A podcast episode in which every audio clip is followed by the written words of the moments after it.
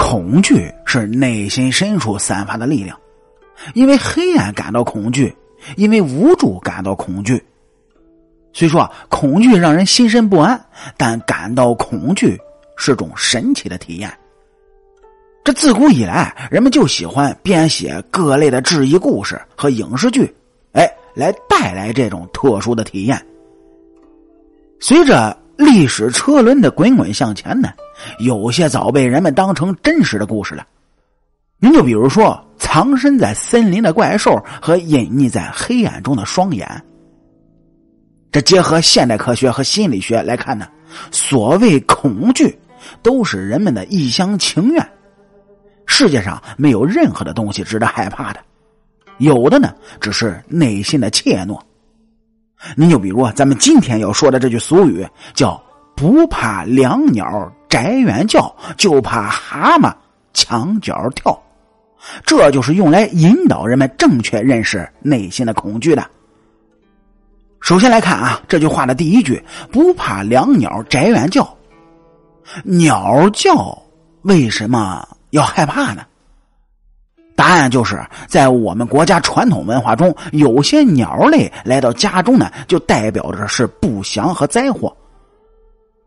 人们听到这类鸟叫，他自然就会担心了。在我国传统文化中，两类鸟是不适合在家中出现的。这第一呢，就是乌鸦。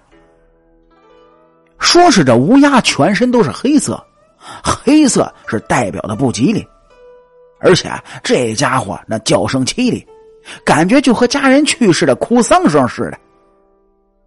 这第二种呢，就是夜猫子。哎，据说夜猫子的嗅觉灵敏，能够闻到将离开人世人身上所散发的味道。民间说法，不怕夜猫子哭，就怕夜猫子笑。意思是说呢，夜猫子笑起来和哭一样。这两类鸟它不适合在家里出现，家里人有时呢会感到焦躁不安。那既然有不能在家里出现的不祥鸟，就有能在家里出现的吉祥鸟。哎，我们国家民间呢，这吉祥鸟的说法不同，但统一的说法是喜鹊和燕子。喜鹊呢是报喜鸟，有喜事到来时就在房前屋后叫。燕子在古时候是贵族鸟，只在皇宫贵族家里筑巢，能在普通人家筑巢呢，就被当成发财的标志。这俗语虽然这么说，但事实肯定并非是这样。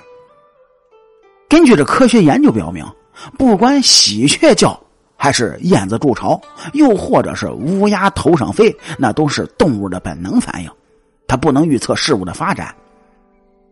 动物预测事情发展，很大程度就取决于自身的感知能力，根本是概率的问题。假设有乌鸦从头顶飞过，是刚好人被车撞了，人们就习惯的把没有关系的事情给它联系起来，通过俗语然后体现出来，指导后人的生活。这句俗语的第二句就怕蛤蟆墙角跳。蛤蟆跳和鸟叫，它可都是动物的反应，但蛤蟆在墙角跳则有两大预示：一呢，蛤蟆喜欢在潮湿湿润的地块生存，出现在墙角就说明家里的环境潮湿，不能长时间居住。如果长时间居住在潮湿的房屋中，这感染感冒和风湿的概率就会增高。二呢。蛤蟆出现的地方，往往有蛇和蚊虫出现。蚊虫滋生的地方，生活舒适度低；有蛇出现呢，是潜在有风险。结合现实生活来看，蛤蟆家里出，就说明房屋是地基松软，地基松软将有房屋倒塌的风险。这最近十几二十年的时间，气候不稳定性增强了。遇到持续性降雨天气的概率也比较高，能预测的未来几年类似河南水灾的问题将会非常的频繁。